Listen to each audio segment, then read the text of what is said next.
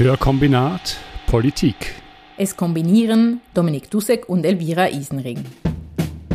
Heute Wer bezahlt wen? Eine Plattform versucht Transparenz in die Schweizer Politikfinanzierung zu bringen. Vor 20 Jahren bekam die Schweiz vernichtend schlechte Noten. Genau wie Staaten wie Albanien, die Bahamas, El Salvador, Madagaskar, Sri Lanka und noch einige mehr. Der Global Corruption Report der Organisation Transparency International stellte fest, dass die Transparenz in der Politikfinanzierung in der Schweiz ungenügend ist, bzw. Angaben zu Herkunft und Ausmaß der finanziellen Mittel von politischen Parteien komplett im Dunkeln liegen. Wir hinken in der Schweiz bei diesem Thema hinterher, sagte der damalige Präsident der Schweizer Sektion von Transparency International Philipp Levy gegenüber Swissinfo. Das war im Jahr 2004. Fünf Jahre später hatte Martina Caroni, Rechtsprofessorin, eine Habilitationsschrift zum Thema Parteienfinanzierung veröffentlicht. Geld und Politik. Darin untersuchte sie die Parteien- und Kampagnenfinanzierung in der Schweiz und in den USA. In einem Interview mit der WOTS bemerkte sie unter anderem, dass ein Unterschied zwischen der Schweiz und den USA darin liegt, dass es in den USA bereits die Erkenntnis gibt, dass Geld überhaupt eine Rolle spielt. Über Geld spricht man nicht. So die Haltung der damaligen Schweiz. Ende der Diskussion. Die Erkenntnis, dass Geld einen Einfluss hat und ein finanzielles Ungleichgewicht in der Politik eventuell ein Problem ist, ist inzwischen auch hier angekommen. Heute gibt es auch in der Schweiz ein Transparenzgesetz. Auskunftsschwache, aber finanzstarke Parteien wie die SVP und FDP konnten eine Offenlegungspflicht nicht länger verhindern. Die eidgenössische Finanzkontrolle EFK hat nun die Aufgabe, die offenlegungspflichtigen Angaben entgegenzunehmen, zu kontrollieren und zu veröffentlichen. Auf politikfinanzierung.efk.admin.ca kann man sich nun einen Überblick verschaffen. Hier stößt man auf verschiedene Rubriken Kampagnenfinanzierung, Kandidierende, Parteienfinanzierung und auf Ordner, Unterordner, Unterunterordner und Unterordner der Unterunterordner. Naja, Überblick sieht anders aus. Anders kommt die Seite moneyinpolitics.ch daher. Es handelt sich um das Online-Tool Das Geld und die Politik und wurde von Lobbywatch, investigativ.ch, opendata.ch und dem WAF Recherchekollektiv entwickelt. Es verspricht, in gut verständlicher Weise Auskunft darüber zu geben, wer wie viel für Wahl- und Abstimmungskämpfe ausgibt. Eine erste Version von Das Geld und die Politik ist Mitte Oktober letzten Jahres pünktlich zu den Wahlen live gegangen. Hält die Plattform das Versprechen? Was legen die Daten offen? Oder anders gefragt, wer bezahlt Politik? Und ist das Thema Transparenz in der Politikfinanzierung oder ganz allgemein Geld und Politik nun abgehakt? Über all das weiß Balz Oertli vom WAF Recherchekollektiv Bescheid. Dominik hat mit ihm gesprochen. Balz Oertli, im äh, Oktober 2022 hat die Schweiz neue Transparenzregelungen eingesetzt, die sich beziehen auf Parteienfinanzierung, auf äh, Finanzierung von Abstimmungskampagnen und so weiter, die jetzt dann 2023 sich erstmals so richtig ausgewirkt haben. Waren das epochale neue Regeln und welche Regeln gelten denn jetzt? Was ist neu? Die Regeln epochal würde ich sie jetzt nicht bezeichnen, aber sie sind schon, ist eine große Veränderung. Geld äh, ist jetzt nicht ein Hauptthema der Schweizer Politik. Also man spricht sehr wenig über Geld. Und das neue Gesetz zwingt das erste Mal alle politischen AkteurInnen dazu, zumindest einen Teil ihres Budgets und einen Teil ihrer Spenden offen zu legen. Und so spezifisch gelten eigentlich zwei Regeln jetzt neu. Zum einen müssen alle Kampagnenführenden, also alle Leute, die eine politische Kampagne machen, sei das für Wahlen oder für Abstimmungen, wenn sie mehr als 50.000 Franken ausgeben, dann müssen sie das offenlegen. Und zwar müssen sie ihr Budget offenlegen und dann nach dem Abstimmungs- oder dem, der Wahl müssen sie dann die Schlussrechnung auch noch offenlegen. Und das heißt, sie müssen einfach sagen, wie viel haben sie ausgegeben, so total. Und dann müssen sie noch sagen, davon waren so und so viel Spenden, so und so viel haben wir selbst aus der eigenen Kasse rausgeholt. Und das haben wir noch mit Veranstaltungen oder mit Verkauf von Sachen verdient. Und als zweite Regel müssen diese Kampagnen, wenn jetzt eine Spende, also eine Einzelspende mehr als 15.000 Franken beträgt, müssten sie die Herkunft dieser Spende offenlegen. Ja, diese Daten werden jetzt zur Verfügung gestellt, sind öffentlich von der Eidgenössischen Finanzkommission. Ihr vom WAF habt mit anderen Organisationen gemeinsam jetzt aber eine Plattform aufgeschaltet, Money in Politics, und dort äh, tut sie diese Daten aufbereiten. Jetzt fragt man sich vielleicht, ja gut, die Daten gibt es ja eh, warum braucht es diese Aufbereitung, die ihr da vornehmt? Ja, also wir haben früh schon fast, jetzt würde ich sagen, glaube vor einem Jahr begonnen, so mit dieser Idee zu spielen und wir haben schnell gemerkt, so, das ist wirklich ein Meilenstein, dieses erste, das erste Mal wirklich man in der Schweiz über Geld in der Politik spricht. Und es wäre eine Chance, die wir nicht verpassen wollten. Mehr und mehr hat man erfahren, wie dann, was die genauen Details dieser neuen Regelung sein wird. Und verschiedene Aspekte davon haben uns wie ein bisschen aufgeschreckt. Also zum Beispiel gibt es keine Verpflichtung, diese Daten mehr als fünf Jahre öffentlich zu behalten. Und für uns war klar, wenn diese Daten in der jetzigen Form irgendwie sinnvoll sein müssen, dann muss man die langfristig, muss man sie ansehen können und auch Veränderungen sehen und so einen langfristigen Vergleich zu machen. Aber auch, was für uns auch sehr schnell klar war, und ich finde, das sieht man jetzt, die EFK hat ein sehr, sehr schmales Mandat. Sie hat keinerlei wirklich Mandat, diese Daten, also die Angaben der politischen Akteurin irgendwie zu überprüfen. Und das sieht man, wenn man in, in die, die, das Register der EFK hineinsieht, dann hat es da unter anderem Schreibfehler, aber es ist nicht ihre Aufgabe, sie darf nicht das korrigieren. Wir finden aus, aus journalistischer Sicht ist es essentiell, dass diese Daten brauchbar sind für alle und zwar schnell. Dass man schnell irgendwo nachschauen kann, diese Partei, wo kriegt die eigentlich so ihr Geld her oder bei dieser Abstimmung, wie viel Cash ist da im Spiel und mit dem jetzigen Register, so wie das aufgeschaltet ist, ist das einfach unmöglich. Und wir haben gemerkt, damit diese Politik Transparenz ihr Ziel erreicht. Und das Ziel ist ja, ein Teil der Meinungsbildung zu werden, dass wir als StimmbürgerInnen, wenn wir irgendwie einen Wahl- oder einen Abstimmungsentscheid fällen, auch uns fragen können, wie viel Geld habt ihr eigentlich und wo kommt dieses Geld her? Und das wollten wir machen. Wir wollten eigentlich diese Daten nehmen und damit eine Plattform bilden, wo man es einfach visualisieren oder auch sich irgendwie aggregieren kann und vor allem, wo die Daten durchsuchbar sind. Und wenn ich jetzt zum Beispiel frage, okay, Magdalena Martula-Blocher, wenn ich mich frage, wie viel gibt dann die Magdalena Martula-Blocher aus für die, oder wie viel hat sie ausgegeben im Wahlkampf, dann ist ja ihre eigene Kampagne, die ich glaube 150.000 Mal, weiß ich jetzt nicht mehr, da müsste man nachschauen, ist nur ein Teil vom Geld, das sie aufwendet, weil sie gibt noch eine Spende an die SVP, an die nationale Kampagne aus dem EFK-Register, wie es jetzt ist, wird das nicht ersichtlich, dass Magdalena Matula-Blocha wie an zwei Orten Geld gibt. Und das wollten wir auch machen. Wir wollten die Daten so verbinden, dass man einfach einen Namen suchen kann und dann kommt der Name überall, wo, wo es den Namen findet, im ganzen Register. Jetzt hast du ja schon gesagt, es gibt ja verschiedene Einschränkungen. Nach fünf Jahren kommen sie wieder weg. Es müssen auch nur Summen von mehr als 15.000 Franken angegeben werden und die Einnahmen müssen auch erst ab einem Jahr angegeben werden, bevor die Wahl oder die Abstimmung dann stattfindet. Diese Einschränkungen äh, schaffen die, die Möglichkeiten von, für Schlupflöcher und sind das die einzigen Möglichkeiten für Schlupflöcher, die es gibt? Von unserer Seite jetzt als Journalistin ist voll klar, so diese Regeln sind ein Anfang, aber sie schaffen eine gewisse Transparenz, aber sie schaffen auch sehr viele weitere Fragen und sehr viele Sachen, die ich jetzt nicht weiß. Und ich glaube, da gibt es verschiedene Punkte, über die wir sprechen können, was dann so Schlupflöcher sein könnten. Aber ein einfaches und auch, halt auch nicht so ganz klar ist ja so, wer macht dann jetzt genau eine Kampagne? Auf der Seite der FDP zum Beispiel gibt es sehr viele so Einzelkampagnen. Jetzt national, bei den Nationalratswahlen gab das. Man muss jetzt nicht generell bei allen Wahlen sein, aber das ist jetzt einfach etwas, was mir aufgefallen ist. Viele der einzelnen Kandidierenden haben eine einzelne eine Kampagne für sich gemacht. Das gab es auf der Seite der, der Ratslinken, bei der SP und bei den Grünen viel weniger. Da war es vielmehr so, dass die Kantonalsektion die Kampagne gemacht hat. Das hat wahrscheinlich etwas auch mit der Parteistruktur zu tun, wie die Parteien halt Kampagnen fahren.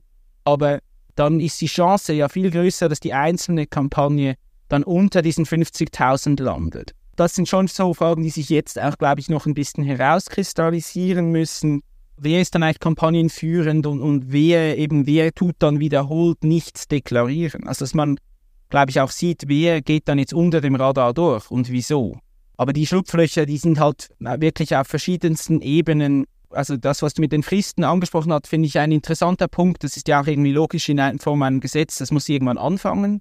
Und jetzt, wo man sich entschieden hat, es beginnt ein Jahr vorher, ja, dann ist es unklar, wo das Geld davor herkommt. Und das ist dann einfach Eigenmittel.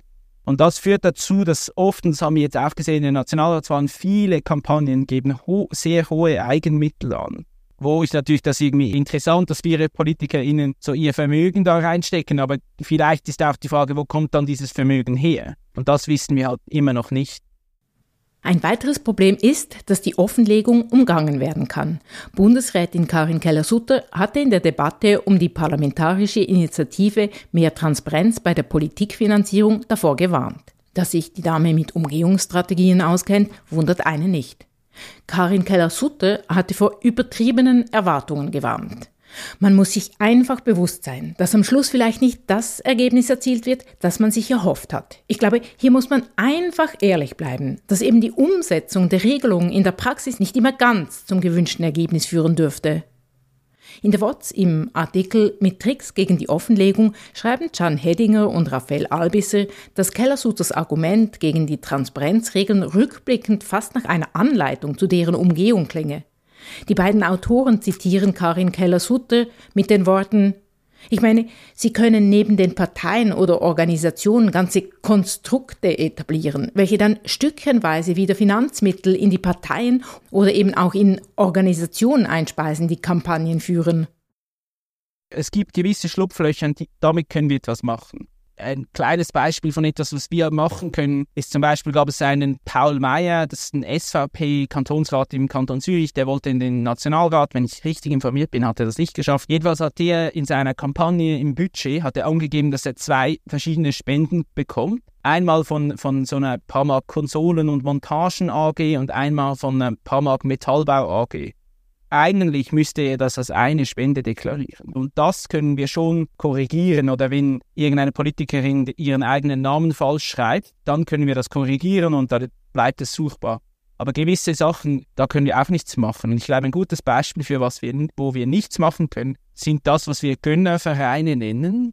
Und zwar muss ja eine Spende, die mehr als 15.000 Franken ist, da muss angegeben werden, wo die herkommt. Und jetzt ist es aber oft so, dass die einfach von irgendeinem Verein kommen, der heißt Freunde der irgendwas. Mein Lieblingsbeispiel hier ist die FDP Kanton Schwyz, weil die hat nicht nur einen Verein namens Freunde der FDP Schwyz, sondern der Verein Freunde der FDP Schwyz hat nochmals einen Freunde der, Freunde der FDP Schwyz Verein. Also sie haben wie einen Gönnerverein und einen Gönnerverein davor.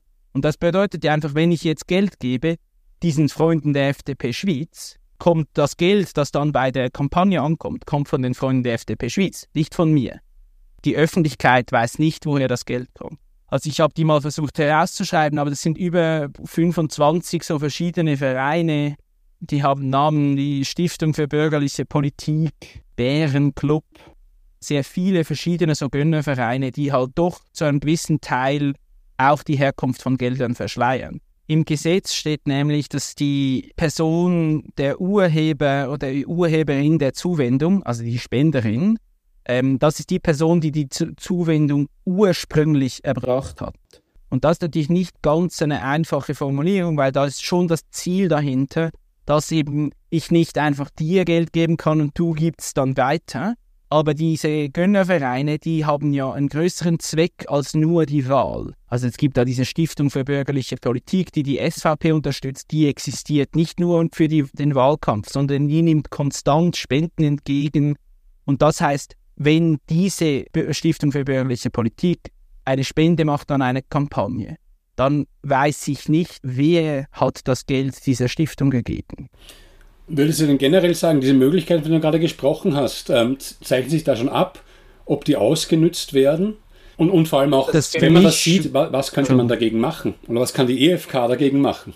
Für mich ist das schwierig einzuschätzen. Und ich glaube, das ist auch wie in der Bestimmung so vorgesehen, dass das schwierig ist für mich einzusetzen, weil grundsätzlich sind das Selbstdeklarationen. Sie deklarieren das ja der eidgenössischen Finanzkontrolle und die schaut bei allen, ob das vollständig ist. Also hat man alle Quittungen eingegeben und so. Das machen sie. Aber sie haben nur das einzige Mandat, das sie haben, ist, dass sie stichprobenartig materielle Kontrollen machen dürfen.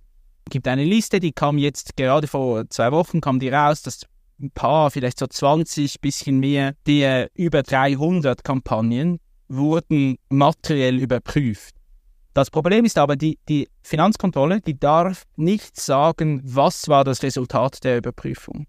Also sie muss die Angaben einfach veröffentlichen, auch wenn sie festgestellt hat, er lügt. Sie, was sie darf, sie gibt das dann den kantonalen Behörden weiter, den Strafverfolgungsbehörden, weil es schon ein Straftatbestand, wenn man sich da Falschangaben macht. Aber solange das Verfahren läuft, darf die EFK nicht sagen, da sind wir im Fall unsicher, ob das wirklich stimmt. Und das bedeutet, für die Zivilgesellschaft ist es nicht ersichtlich, wie gut ist die Qualität dieser Angaben. Also wie viele Leute haben da ein bisschen Handgelenk mal Pi-Sachen berechnet und wie viele Leute haben sich wirklich die Mühe gegeben und genau aufgeschrieben und ausgerechnet, was haben sie jetzt genau ausgegeben. Unterbrechung. Da Hörkombinat Politik größtenteils von unseren MedienpartnerInnen unabhängig ist, sind wir auf finanzielle Zuschüsse angewiesen. Wenn ihr das Projekt unterstützen möchtet, findet ihr die Bankangaben und einen QR-Code auf unserer Webseite hörkombinat.ch. Ihr könnt das Projekt aber auch ganz einfach unterstützen, indem ihr uns weiterempfehlt oder die Folgen gut bewertet. Außerdem, auf hörkombinat.ch findet ihr auch einen Kontaktbutton mit unserer E-Mail-Adresse. Schreibt uns. Eure Gedanken und Inputs, Kritik und Komplimente freuen uns sehr. Vielen Dank fürs Hören, Kommentieren, Teilen und Unterstützen. Du hast schon gesagt, eines der Hauptziele von Money in Politics ist, diese Daten durchsuchbar zu machen. Und tatsächlich schaut diese Seite ja aus wie eine sehr einfache Suchmaschine. Und da kann man dann nach Parteien suchen oder nach Namen von PolitikerInnen suchen. Man kann auch nach Themen suchen. Kannst du ein bisschen Beispiel dafür geben, was man dann von eurer Plattform für Antworten kriegt und wie schnell man da sich einen Überblick verschafft hat darüber, wie so eine Abstimmungskampagne zum Beispiel finanziert worden ist? Vorab ein kleiner Hinweis. Wir haben die jetzige Version, die ja online ist, ist wie so eine Erstversion, die wir hochgeladen haben, damit wir wirklich dieses Jahr schon bei den Wahlen ready sind. Wir sind jetzt gerade daran, die Webseite zu überarbeiten weil sie zum Beispiel mit diesem Unterschied zwischen Schlussrechnung und Budget jetzt in der aktuellen Version, wie sie jetzt gerade online ist, nicht umgehen kann. Und auch mit den Abstimmungsdaten, die jetzt kommen, kann sie noch nicht umgehen. Aber das sollte in der nächsten Woche, zwei, sind wir damit fertig und dann ist die Ready-Version online. So, für deine Frage, ich glaube, wir haben uns eigentlich vorgenommen, wir wollen, dass die Webseite zwei Fragen beantwortet. Zuerst soll man sagen, wie viel Geld ist da im Spiel? Und das ist eigentlich sehr einfach. Man kann zum Beispiel eingeben, da die Sozialdemokratische Partei der Schweiz, die SP, und dann sieht man, wie viel Geld hat jetzt die SP ausgegeben für die National- und Ständeratswahlen. Das sind knapp 8,6 Millionen insgesamt. Und zwar setzt sich das ja, und das ist etwas, was wir spezifisch machen im Vergleich auch zu anderen. Das, was die, die SP ausgibt, ist ja nicht nur ihr nationales Wahlbudget sondern setzt sich zusammen aus, aus der nationalen Kampagne, allen Kantonskampagnen und allen Einzelkampagnen. Weil damit machen wir es auch vergleichbar, wenn jetzt bei der einen Partei eigentlich vor allem alles auf der Ebene der Kandidierenden abläuft und eigentlich nichts auf der kantonalen Ebene, dann haben die ja, hätten die bei den Parteikampagnen ein ganz anderes Budget. Das heißt, das sind wie so die zwei die ersten Zahlen, die man nachschauen kann, wie viel Geld gibt jemand aus und von wie viel Geld profitiert der. Und dann kann man aber auch nachschauen, ja, woher kommt jetzt dieses Geld? Also wer hat dieser Partei dieses Geld gespendet? Und ich glaube, ein einfaches Beispiel hier sind, ist die FDP. Also jetzt auch die FDP nationale Kampagne, die hat eine Kampagne gefahren für zweieinhalb Millionen. Und die haben wie so angegeben, was sind denn jetzt die Spenderinnen? Und die listen wir auch auf. Also die ziehen wir da aus dem EFK-Register raus und listen die auf. Und da sieht man Peter Kuhre, der, der ehemalige UBS-Präsident, wenn ich richtig informiert bin, David Sietz, inzwischen Privatbanker, der Schweizerische Arbeitgeberverband, Philip Morris, also diese Tabakunternehmen, oder man sieht äh, Lucius Sprüngli, das ist ein Sprüngli, Offspring. Also man sieht wirklich so die Leute, die das Geld gegeben haben mit Namen und kann sich dann halt fragen, ja, ein bisschen, okay, was sind das für Leute, was sind das für Interessen dahinter? Du hast schon gesagt, die erste Wahl äh, oder die erste, erste ähm, Veranstaltung, die da jetzt groß analysiert werden kann mit diesen Daten, ist die National- und Ständeratswahl von 2023. Um welche Volumen geht es denn da? Was mich natürlich noch interessiert, gibt es da große Unterschiede, wenn man das eben bei euch so zusammenrechnen kann, wie man es anderswo nicht kann? Gibt es große Unterschiede bei den Einnahmen der verschiedenen Bundesratsparteien und auch der Grünen und der Grünliberalen, also den größeren Parteien in der Schweiz? Also bei den Kampagnen wurden 318 Kampagnen veröffentlicht für die National- und Ständeratswahlen. Das sind jetzt Schlussrechnungen. Also 318 Akteurinnen haben eine Schlussrechnung veröffentlicht. Das gesamte Volumen sind 60 Millionen und die durchschnittliche Kampagne war 190.000 und die höchste Kampagne war 4,5 Millionen. Das war die SVP Schweiz. Und die billigste Kampagne, die veröffentlicht wurde, das war Céline Vara, ich glaube aus Genf, die hat nur 14.000 Franken ausgegeben. Das war jetzt einfach ein Durchgang, es war eine Wahl. Meine, zu generell würde ich jetzt noch keine Aussagen treffen, aber man kann sicher sagen, also in, in großen Kantonen wird mehr Geld ausgegeben. Und das sieht man besonders bei den Ständeratswahlen. Da, wo die Ständeratswahl wirklich umstritten war, so Zürich oder so, da wurde richtig Geld reingebuttert. Und man kann auch sagen, die SVP und die FDP, die haben mehr Geld als die anderen. Da wurde schon so das Doppelte ausgegeben, plus minus. Und dann kommt vielleicht so die SP, die hat schon auch noch ein rechtes Budget, die Mitte hat auch ein rechtes Budget. Die Grünen hatten das mal Glück, die haben ja so von Carmita Burkhardt eine recht große Spende bekommen. Die GLP ist dann schon ein bisschen weiter dahinter. Und dann alle anderen Parteien, die auch noch angetreten sind, die sacken dann ab. Also die tauchen mehrheitlich gar nicht auf. Und wenn sie auftauchen, dann mit maximal einer Kampagne. Also die EDU oder so, die hat wirklich viel weniger Geld. Vielleicht, was man noch sagen kann, so, das waren jetzt die Kampagnen und jetzt so die Spenden, also wie viel von diesen 60 Millionen, die da in den Wahlkampf gebuttert wurden, wurde jetzt auch die Herkunft davon offengelegt und das waren 12,45 Millionen, also knapp 80 Prozent aller Gelder wissen wir nicht, wo sie herkommen. Weil wenn die, die Leute richtig Angaben gemacht haben, dann sind das Spenden, die unter 15.000 sind. Ein gutes Beispiel ist die SP, also die nationale Kampagne der SP, die hat ja ein Budget von mehreren Millionen, hat aber keine einzige Spende, musste sie offenlegen. Sie sagen, ihre Durchschnittsspende lag irgendwo bei 70 Franken und all die Spenden muss man nicht offenlegen.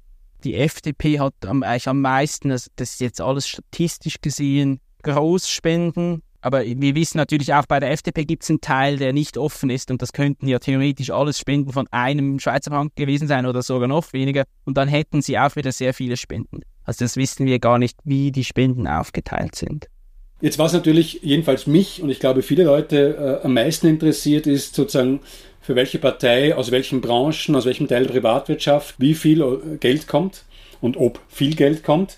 Man weiß ja zum Beispiel, dass in Corona-Zeiten der SPD-Parteitag hat Spenden bekommen von Pfizer BioNTech damals. Man weiß noch viel mehr aus den USA, dass beide großen Parteien massiv Geld von Rüstungskonzernen erhalten.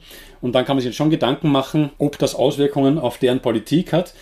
Kann man aufgrund eurer Datenaufbereitung sagen, welches Ausmaß denn die Spenden aus der Privatwirtschaft haben? Kann man immer genau nachverfolgen, was tatsächlich aus der Privatwirtschaft kommt?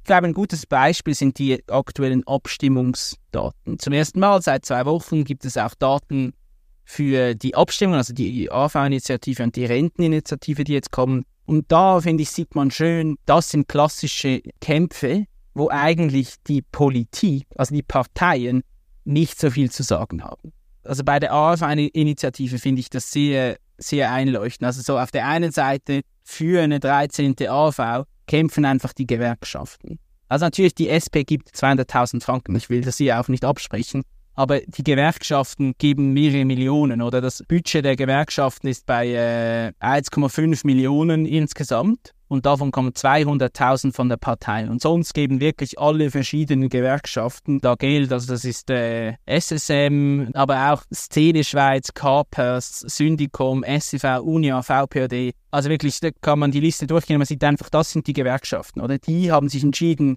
wir wollen diese 13. AV-Rente. Und auf der Gegenseite, ja, da sieht man dann wirklich, okay, das sind die Arbeitgeber.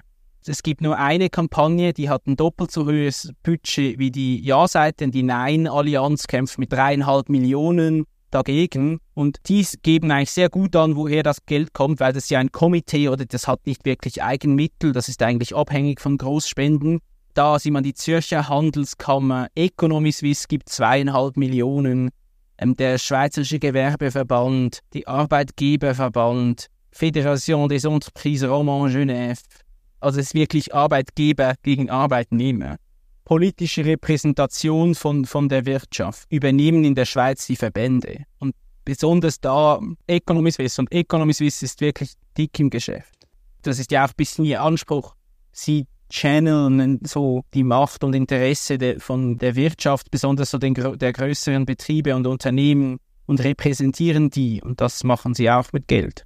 Mhm. Und offenbar sind die auch äh, zufrieden, wenn sie da sich gar nicht dann noch zusätzlich engagieren müssen durch Spenden. Jetzt hat die Schweiz diesen Schritt gesetzt. Kannst du denn sagen, im Vergleich mit äh, anderen westlichen Staaten, wie stehen da diese neuen Transparenzregelungen da? Diese Offenlegung im Vergleich mit anderen Staaten, wie weitreichend ist die? Gibt eine Webseite vom European Public Accountability Mechanism, europam.eu. Und das ist so eine wissenschaftliche Aufbereitung der verschiedenen Public Disclosures und so äh, die verschiedenen so Rechenschaftsmechanismen in eigentlich allen Ländern der EU und noch ein bisschen darüber hinaus. Also unter anderem die Schweiz ist da auch dabei. Zugegebenermaßen die neuen Politikfinanzierungsregeln sind da nicht drin, aber die Schweiz ist das Schlusslicht eigentlich in allen verschiedenen Belangen. Ähm, das hat verschiedene Gründe, würde ich sagen, und ich weiß nicht, ob ich jetzt die richtige Person bin, da so einen großen Exkurs zu machen über die europäische äh, Politikfinanzierungs- und Transparenz.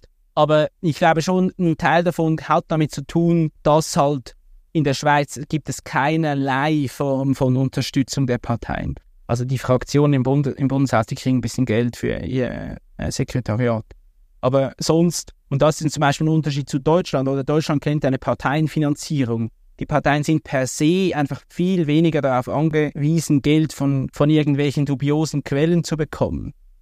Und in der Schweiz halt existiert das nicht, dass die Parteien brauchen dieses Geld, sonst können, können sie gar keine Politik machen. Und das führt halt dazu, dass auch jetzt in der Politik nicht wirklich ein Anreiz besteht, sehr genau Auskunft zu geben. So.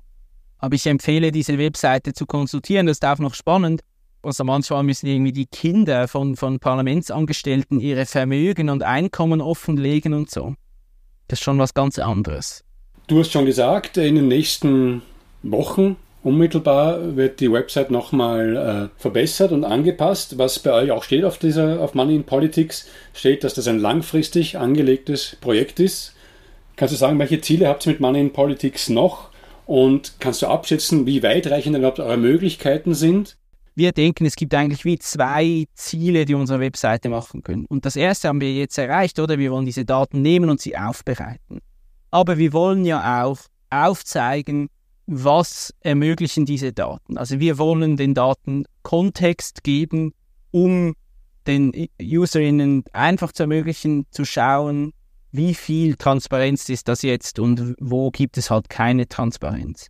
Und das könnte eine Verbindung mit anderen Datenbanken sein oder eben erlauben zu sehen, wer sind das eigentlich für Leute, die da Geld geben, aber es könnten auch einfach Berechnungen sein, wo wir irgendwelche Differenzen ausrechnen, wie viele AkteurInnen in einem Kanton haben dann jetzt eine Kampagne veröffentlicht und wie viele nicht. Oder was wir auch uns überlegen, ist, dass viel auch Zeitungen, in, besonders die Lokalmedien, die fragen oft bei den lokalen Kampagnen nach, wie viel Geld gebt ihr dann jetzt eigentlich aus? Dass wir solche Angaben auch irgendwie einspeisen würden. Da glaube ich, sind die Möglichkeiten voll noch offen und wir sind auch am Anfang dieses Prozesses und sehen den auch ein bisschen als einen jetzt offenen Prozess, wo wir herausfinden wollen, was sind die besten Möglichkeiten, wie wir einfach und verständlich auch die Grenzen dieser Transparenz aufzeigen können. Die Transparenz hat noch immer Grenzen. Klar, man kann ihre Grenzen offenlegen, aber was müsste man tun, um sie auszuweiten? Und was müsste man tun, um den Einfluss von Geld in der Politik grundsätzlich zu beschränken? Gemäß dem anfangs erwähnten Bericht von Transparency International gelten Offenlegungspflichten zu den am wenigsten umstrittenen Vorschriften. Daneben gibt es eine Reihe an weiteren möglichen Maßnahmen. Es ist ja nicht so, dass man das Rad neu erfinden müsste. Zu überlegen wären eine staatliche Parteienfinanzierung inklusive Vorschriften, um diese zu regeln, oder die Festlegung von Obergrenzen für Spenden und Ausgaben, ein Verbot bestimmter Arten von Spenden und noch mehr Transparenz, umfassende Offenlegungs- und Meldevorschriften und schwere Strafen. In einzelnen Kantonen, konkret im Kanton Genf und im Tessin, gibt es schon länger Transparenzvorschriften. In Genf führte man gleichzeitig eine partielle öffentliche Finanzierung der Parteien ein. Im Interview mit der WOTS sagte die Rechtsprofessorin Maroni, dass eine öffentliche Finanzierung von Parteien dazu führen könne, dass Leute gewählt würden, die sonst keine Chancen hätten. Sie trägt zu einer Diversifizierung bei. Das hat sie in den USA beobachtet. Sie sagt, diese Diversifizierung wäre für die Schweiz besonders interessant, weil das Parlament ja Abbild der Bevölkerung sein will. Das ist heute natürlich überhaupt nicht der Fall. Es gibt zum Beispiel viel zu viele Juristen in Bern. Eine Diversifizierung und eine umfassende politische Chancengleichheit würden die Legitimation direkt demokratischer Entscheidungen sicher vergrößern und zu deutlich mehr Vertrauen in die Demokratie führen.